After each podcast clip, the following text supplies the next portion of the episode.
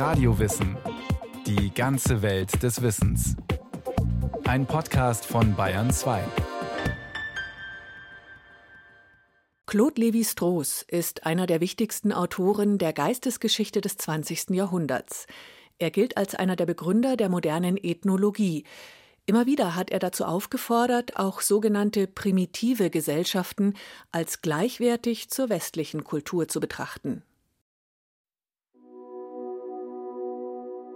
Zwischen den sogenannten komplexen oder entwickelten Gesellschaften oder denen zu Unrecht primitiv oder archaisch genannten ist die Distanz weniger groß, als man meinen möchte. Das Ferne erhält das Nahe, aber ebenso kann das Nahe das Ferne erhellen.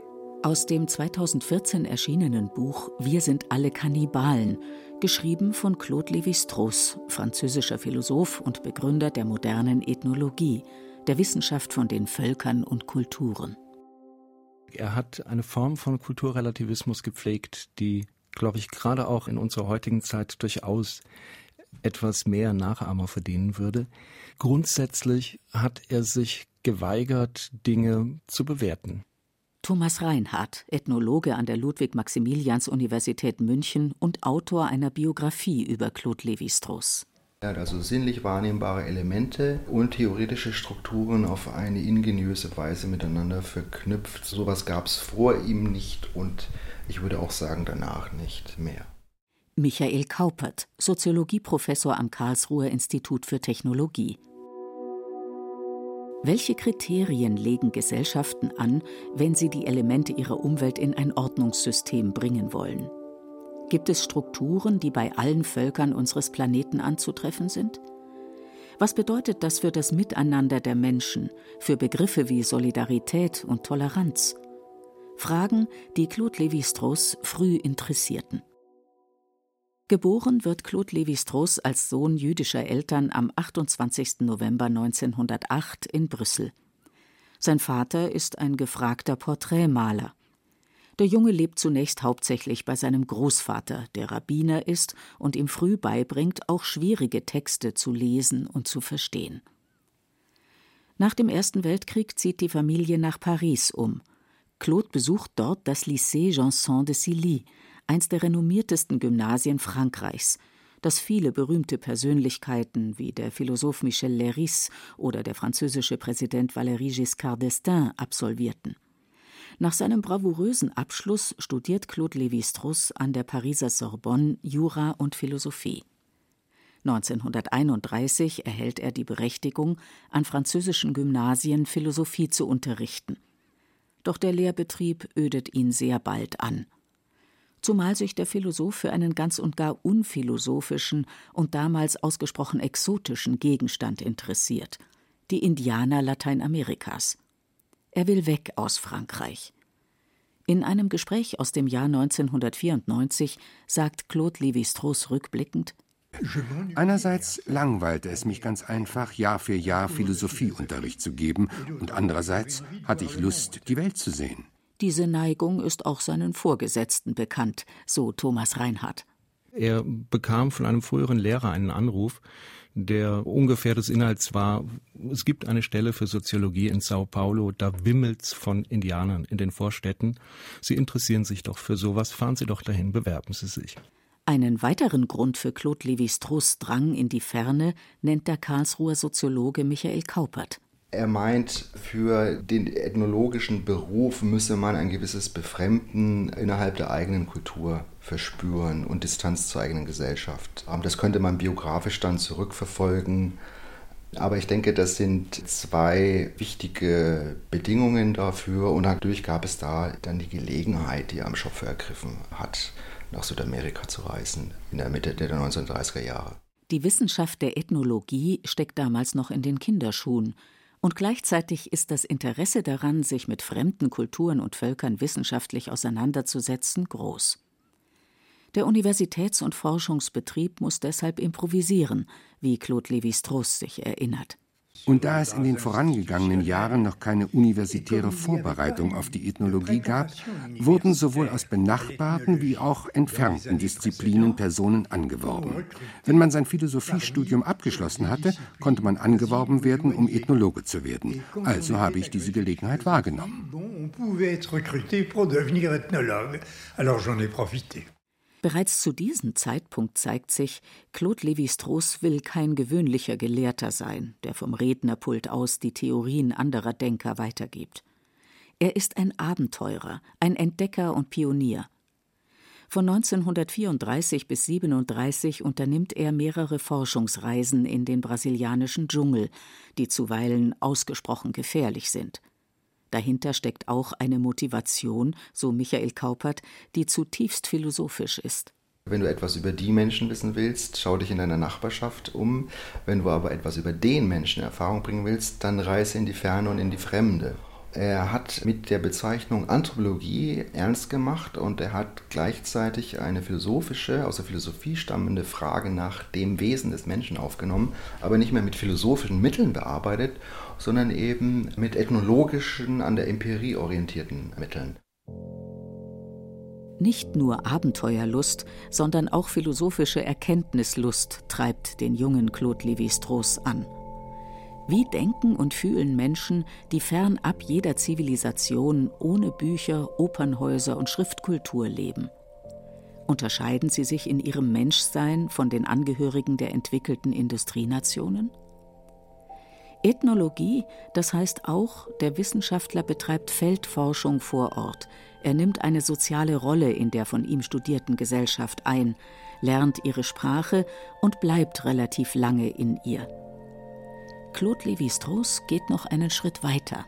Das hat er ja an verschiedenen Beispielen versucht zu zeigen. Das, das wilde Denken, zum Beispiel hat er das genannt, ein Denken ist, das anders funktioniert, aber nicht weniger rational ist als diese Art des Denkens, die wir in der Neuzeit praktizieren. Das ist ein bisschen auch gegen den Eigendünkel und gegen die Fortschrittsfantasien in der wissenschaftlich-technologischen Welt gewendet. Frühere Betrachtungen fremder Kulturen, beispielsweise von Kaufleuten, kolonialen Verwaltungsbeamten oder Missionaren, hatten diesen Völkern immer die eigene westliche Sicht übergestülpt. Claude Lévi-Strauss machte damit Schluss. Das kommt einer Sensation gleich, die von extrem konservativen Kreisen als Skandal gesehen wird, so der Münchner Ethnologe Thomas Reinhardt. Was er in diesen frühen Texten schon macht, ist wirklich auch ein Plädoyer für kulturelle Differenz. Er sagt, kulturelle Differenz ist eigentlich das, was auch in unserer Gesellschaft immer das befördert hat, was wir Fortschritt nennen kulturelle Differenz bringt uns dazu, wirklich Ideen zu entwickeln und uns zu engagieren, um eine bessere Zukunft zu erreichen. Also die älteren Texte können hier tatsächlich eine Inspiration sein. Als Claude Lévi-Strauss kurz vor dem Ausbruch des Zweiten Weltkriegs nach Frankreich zurückkehrt, hat er zwar eine Fülle von Material über die Ureinwohner Brasiliens gesammelt, doch diese Sammlung ist nicht systematisch, folgt keiner einheitlichen Gestaltung nach wissenschaftlichen Ordnungsprinzipien. Hinzu kommt, Claude Lévi-Strauss ist Jude. Nach dem Sieg der Nazis über Frankreich muss er fliehen, um sein Leben zu retten. Aufgrund der Unterstützung durch die Rockefeller Stiftung wird er in New York Dozent an der New School of Social Research. Dort lernt er Roman Jakobson kennen, einen russischen Sprachwissenschaftler, der ebenfalls im US-amerikanischen Exil lebt.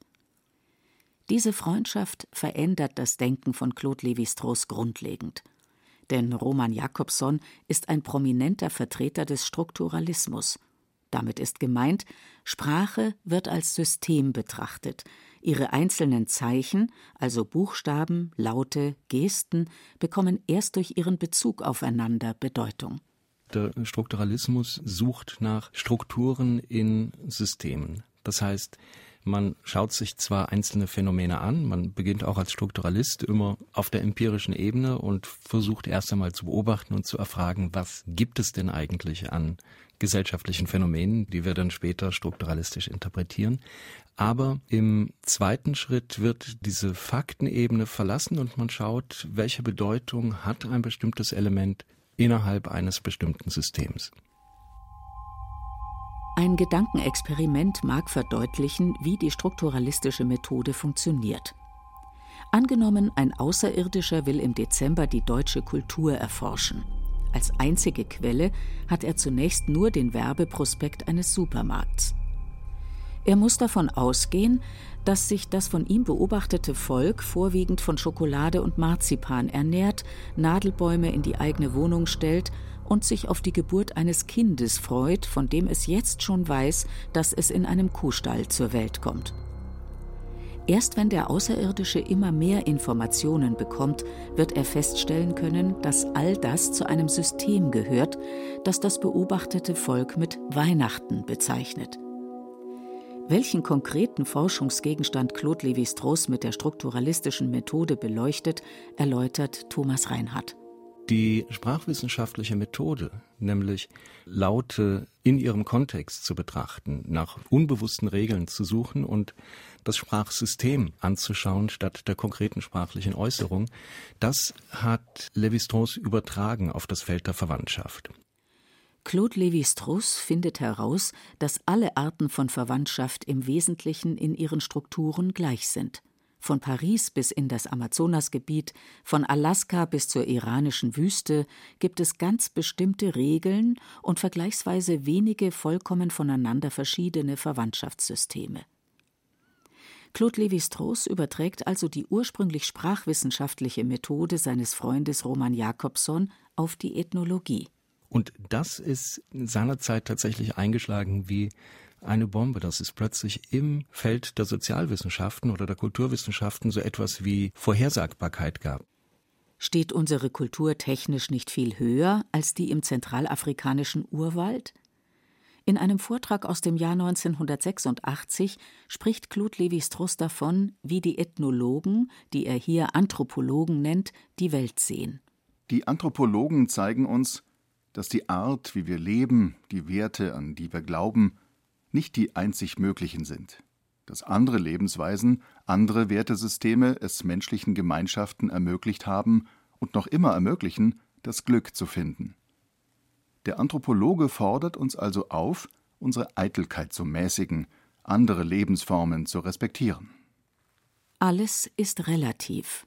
Damit wird die Ethnologie oder Anthropologie zu einer Wissenschaft, die Toleranz nicht nur propagiert, sondern ohne sie gar nicht existieren könnte, so der Soziologe Michael Kaupert. Das ist in der Tat eine der Absichten von Lebstrauss gewesen, ein Vorurteil aus dem Weg zu räumen, dass wir, die abendländisch moderne, neuzeitliche Welt, uns allzu viel einbilden auf unsere wissenschaftliche Rationalität und die abgrenzen im Sinne einer Fortschritts- und also Wegbewegung vom sogenannten primitiven Denken. Jede Kultur, jedes Volk muss aus sich heraus beschrieben werden, nach seinem eigenen Selbstverständnis und nach seiner eigenen Stellung zur Welt. Wenn wir Objekte oder Handlungen miteinander vergleichen, können wir Claude Lévi-Strauss zufolge nicht wirklich sagen, dass das eine objektiv besser ist als das andere. In seinem Buch Traurige Tropen, das 1955 erscheint, rechnet der gelernte Philosoph mit einer Sichtweise ab, die er für grundfalsch im Denken der Moderne hält. Die hochindustrialisierte Zivilisation sei nicht das Nonplusultra der Menschheitsgeschichte. In Wirklichkeit werde alles Fremde dem westlichen Lebensmodell angepasst und damit vernichtet. Diese Passagen der traurigen Tropen wirken heutzutage angesichts der Zerstörung des brasilianischen Urwalds und der Globalisierung geradezu prophetisch. Michael Kaupert ergänzt, was er Levi-Strauss vorhatte, war eigentlich zu zeigen, dass es zwei Spielarten von Rationalitäten gibt die man nicht gegeneinander ausspielen kann, sondern die verschiedene Register ziehen. Und wenn man genau hinschaut, was da passiert, kommt man eben zur Ablehnung der These, dass man es mit primitiven Menschen zu tun hätte oder mit Menschen, die ganz anders ticken, vorausgesetzt. Man transponiert gewissermaßen das eine ins andere. Seriös, so Claude Lévi-Strauss, ist nur eine Aussage darüber, ob etwas mit dem Blick auf ein konkretes Ziel vielleicht effektiver ist als das andere. Beim Massenausbruch einer gefährlichen Seuche im Kongo dürften Impfstoffe oder Antibiotika wirkungsvoller sein als traditionelle afrikanische Heilmethoden, was allerdings nichts über den generellen Wert von Verfahren aussagt, die auf uraltem Wissen beruhen. Mit dieser Ansicht geht eine enorme Aufwertung von Denksystemen einher, die nicht unbedingt parallel zu unseren Weltbildern verlaufen. In seinem Vortrag Primitives Denken und zivilisiertes Denken erklärt Claude Lévi-Strauss, warum sich viele indigene, also eingeborene Kulturen gegen westlichen Einfluss wehren. Ich bin der Ansicht, dass sie mit ihren Möglichkeiten die Qualität ihres Denkens hätten ändern können, dass das jedoch für ihre Lebensweise und ihr Verhältnis zur Natur nicht erforderlich war. Man kann nicht alle geistigen Fähigkeiten, die die Menschheit besitzt, gleichzeitig ausbilden – man kann nur von einem kleinen Ausschnitt Gebrauch machen, und dieser Ausschnitt ist je nach der Kultur verschieden. Nur darum geht es. Mythos und Wissenschaft, ein Apachenschamane und der Philosophieprofessor an der Pariser Sorbonne, Trance-Rituale im Südpazifik und die klassische Psychoanalyse. Natürlich gibt es hier Unterschiede, aber nicht der Gestalt, dass daraus Werturteile im Sinne einer Rangordnung abgeleitet werden könnten. Claude Lévi-Strauss, der nach dem Krieg viel reist und schließlich in Paris Professor für Sozialanthropologie am renommierten Collège de France wird, hat zu viel Vielfalt erlebt, als dass er einer Weltanschauung den Vorzug geben könnte. In seinem vierbändigen Werk Mythologica, das ab 1964 erscheint, vergleicht er Mythen auf der ganzen Welt miteinander und stellt sie gleichberechtigt nebeneinander. Er findet außerdem heraus, dass es Gesellschaften gibt, die nicht so fortschrittsgläubig sind wie wir. In seinem Buch Das wilde Denken, erschienen 1962, führt er eine Unterscheidung ein, die seitdem zum Standard in der Beschreibung menschlicher Gemeinschaften gehört die zwischen warmen und kalten Gesellschaften. Der Prototyp warmer Gesellschaften ist der Ingenieur, der Techniker, das Ideal kalter Kulturen ist der Bastler und das Basteln, auf Französisch Bricolage. Welche Unterteilungen nehmen Gesellschaften vor, wenn sie ihre natürliche Umwelt in bestimmte Kategorien unterteilen? Und hier unterscheidet Lévi-Strauss zum einen das Denken im Sinne der Bricolage, das zunächst einmal einfach das nimmt, was man schon hat. Also ähnlich wie der Bastler, der irgendetwas Neues erschaffen will, einfach schaut, was habe ich denn zur Verfügung? Und er bastelt das Ganze irgendwie zusammen. Am Ende kommt etwas raus, was einigermaßen funktional ist, idealerweise. Während der Maschinenbauer in vielen Fällen etwas vollkommen Neues schafft, nutzt der Bastler das Vorhandene, wobei er nicht selten ebenfalls nie Dagewesenes herstellt. Claude Lévi-Strauss schreibt: Die Mittel des Bastlers sind also nicht im Hinblick auf ein Projekt bestimmbar. Sie lassen sich nur durch ihren Werkzeugcharakter bestimmen. Anders ausgedrückt, und um in der Sprache des Bastlers zu sprechen, weil die Elemente nach dem Prinzip, das kann man immer noch brauchen, gesammelt und aufgehoben werden. Solche Elemente sind also nur zur Hälfte zweckbestimmt. Zwar genügend, dass der Bastler nicht die Ausrüstung und das Wissen aller Berufszweige nötig hat, jedoch nicht so sehr, dass jedes Element an einen genauen und fest umrissenen Gebrauch gebunden wäre. Thomas Reinhardt erläutert das in seiner Biografie über Levi-Strauss an einem anschaulichen Beispiel. Während der Apollo-13-Mission im April 1970 traten während des Fluges an Bord der Raumkapsel massive technische Probleme auf, die das Leben der Besatzung gefährdeten. Es musste schnellstmöglich eine Lösung gefunden werden, und zwar dadurch, dass mit dem Vorhandenen gearbeitet wurde, denn Ersatzteile anzuliefern oder ein Technikerteam ins All zu schicken, war nicht möglich. Der Besatzung gelang das schier unmögliche Kunststück der Reparatur, indem sie das machte, was bei Claude Lévi-Strauss Bricolage heißt. Sie bastelte eine Hilfskonstruktion, die zwar scheußlich aussah, ihr aber das Leben rettete. Dies bedeutete auch, dass Ingenieurskunst und improvisierendes Herstellen gleichwertig sind. Thomas Reinhardt fügt hinzu, dass sich das auch für unterschiedliche Zugänge der Erkenntnis sagen lässt. Was mit dieser Grundunterscheidung von Denkformen. Also das bastelnde Denken, das genau das immer wieder verwendet, was ohnehin schon da ist und das Denken des Ingenieurs, das immer Neues schafft. Was damit einhergeht, ist das, was bei Levi-Strauss als warme und kalte Gesellschaften im Werk auch auftaucht. Also warme Gesellschaften, heiße Gesellschaften, die darauf abzielen, sowas wie Fortschritt zu erzielen, die die Vorstellung haben, dass Dinge immer sich in irgendeine Richtung entwickeln müssen. Auf der anderen Seite die kalten Gesellschaften oder Bastlergesellschaften, die sehr, sehr stark darauf abzielen, die Dinge zu erhalten, wie sie gerade sind und wie sie, so wird ja vermutet, auch immer schon waren. Ähnlich gehen in manchen Gesellschaften ganze Völker damit um, wenn sie versuchen, die Ordnung der Welt zu verstehen, so Thomas Reinhardt. Das heißt, man bildet zum Beispiel gesellschaftliche Beziehungen, Verwandtschaftsstrukturen etc. ab in einer Terminologie, die mit Pflanzen oder Tieren zu tun hat. Das wären dann totemistische Systeme beispielsweise. Das andere Denken, das Denken des Ingenieurs, würde zunächst einmal die Frage stellen, was will ich denn eigentlich erreichen, was brauche ich idealerweise, um das erreichen zu können, und würde dann die Mittel neu herstellen. Als Claude Lévi-Strauss am 30. Oktober 2009 im Alter von 100 Jahren stirbt, hat er nicht nur ein umfangreiches Werk geschaffen, das annähernd 30 Bände umfasst, von noch größerer Bedeutung ist, dass er den wissenschaftlichen Nachweis einer absoluten Gleichwertigkeit menschlicher Kulturen und Lebensweisen erbracht hat, so sein Biograf Thomas Reinhardt. Die philosophische Bedeutung von Lévi-Strauss ist kaum zu überschätzen.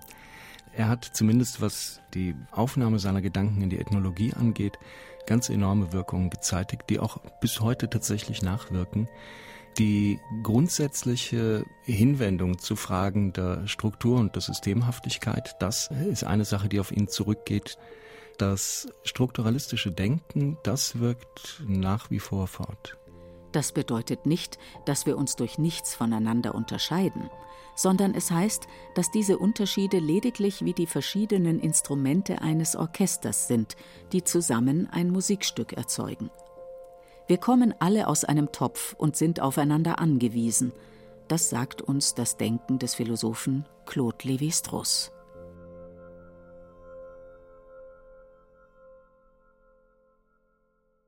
Das war Radio Wissen, ein Podcast von Bayern 2. Autor dieser Folge Michael Reitz. Regie führte Martin Trauner. Es sprachen Beate Himmelstoß und Jerzy May. Technik Regina Stärke. Redaktion Bernhard Kastner. Wenn Sie keine Folge mehr verpassen wollen, abonnieren Sie Radio Wissen unter bayern2.de slash podcast und überall, wo es Podcasts gibt.